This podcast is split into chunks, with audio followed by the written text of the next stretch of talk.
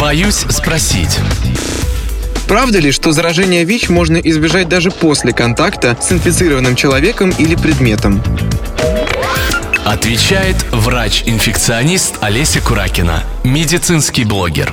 Да, есть вот экстренная профилактика заражения, и даже после любого контакта, даже контакта с кровью, и в частности это касается медицинских работников, которые бывают контактируют с кровью ВИЧ-положительных людей, есть вот такая профилактика, то есть это прием таблеток, которые назначает, естественно, врач. Nельзя просто самому взять и себе решить, какие таблетки ты будешь пить. Их назначает врач в первые 72 часа, и принимаются они в течение месяца. Но есть такая проблема, что эти таблетки, они бесплатно нигде не выдаются, то есть в отличие от того, как мы ВИЧ-положительным людям выдаем бесплатно таблетки, то для профилактики их невозможно получить бесплатно, только если это медицинский работник, на работе случилась ситуация. А если просто человек в быту где-то это произошло, то человек будет вынужден покупать эти препараты сам. Но это защищает от заражения. Но опять же нужно помнить, что не всегда они нужны. То есть есть такие ситуации, когда э, нет необходимости их принимать вообще. Но это нужно, э, чтобы оценил врач. Почему 72 часа? Да, потому что как раз за 72 часа вирус уже встраивается в геном, и уже оттуда его достать невозможно. Именно поэтому мы не можем вылечить ВИЧ. Но вот пока он не встроился, пока э, идут процессы на другом уровне, мы можем вмешаться этими препаратами и, соответственно, не дать ему встроиться в клетку и, соответственно, не дать воспроизводить себе подобные вирусы. И вот есть определенное время, это вот эти 72 часа.